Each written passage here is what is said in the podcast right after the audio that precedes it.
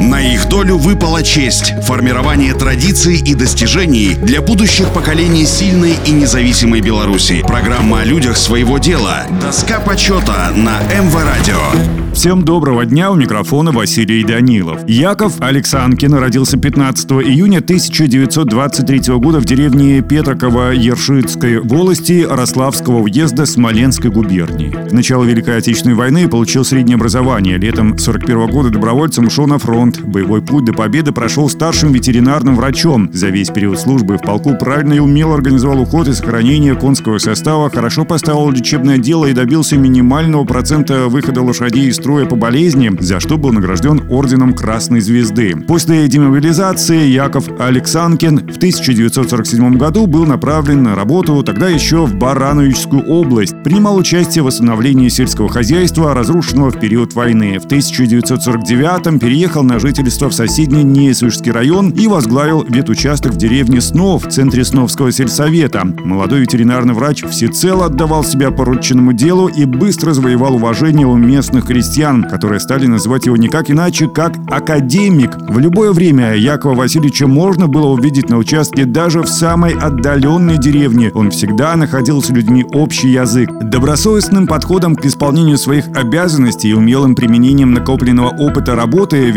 ветеринарии добился значительного снижения заболеваемости скота в крестьянских хозяйствах и на первых животноводческих фермах. В августе 1956 года шесть небольших экономически слабых сельхозартелей Сновского сельсовета объединились в один колхоз имени Калинина, а его центральная усадьба разместилась в деревне Снов. Возглавил объединенное хозяйство Яков Васильевич. За короткий срок руководство колхозом Александрин сумел зарекомендовать себя как способный организатор и последовательный реформатор сельскохозяйственного производства. Яков Васильевич внес большой вклад в дело развития сельского хозяйства и роста благосостояния колхозников. Он отдавал все силы и способности укреплению Сновского колхоза, организовал и научил людей выращивать высокий урожай сельскохозяйственных культур.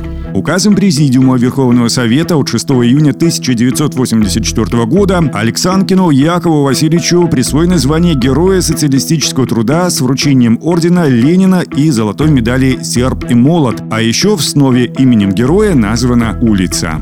На их долю выпала честь – формирование традиций и достижений для будущих поколений сильной и независимой Беларуси. Программа о людях своего дела. Доска почета на МВ Радио.